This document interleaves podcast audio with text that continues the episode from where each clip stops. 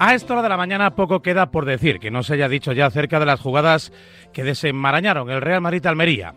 Partido convertido, faltaría más, en el más polémico de la década desde que Hernández Hernández, el colegiado más desequilibrante de la historia de los clásicos del fútbol español, decidiese recomendarle a Hernández Maeso un on-field review, que así se dice, eh, que concluyó en penalti a favor del Real Madrid.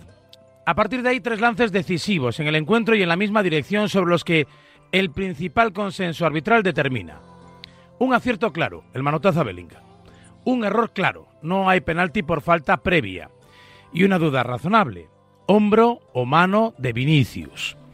El pírrico balance de jugada y media ha servido para demostrar que el VAR es una castaña porque sigue dependiendo de interpretaciones personales que el Madrid como institución no tiene quien lo defienda por la dejadez de un presidente que prefiere las peroratas privadas que los actos públicos y que el antimadridismo es una enfermedad incurable y que continúa su proceso de expansión por nuestro fútbol. Ya es el segundo equipo claramente.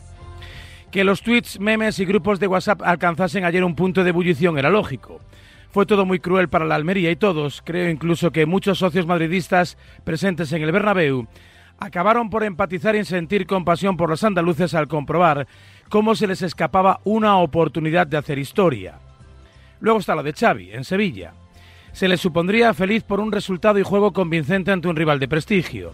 Un hat-trick de Ferran, un debut juvenil esperanzador, un primer tiempo de llamar ilusionante, insuficientes para evitar la tentación de atacar al Madrid, lo fácil y lo tribunero, sembrando dudas. Y es que ya en la primera jornada, con las arenas de playa en los pies, advirtió que todo era muy oscuro.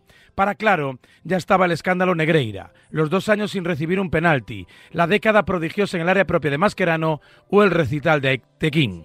Y es que te ha quedado muy cutre, Xavi.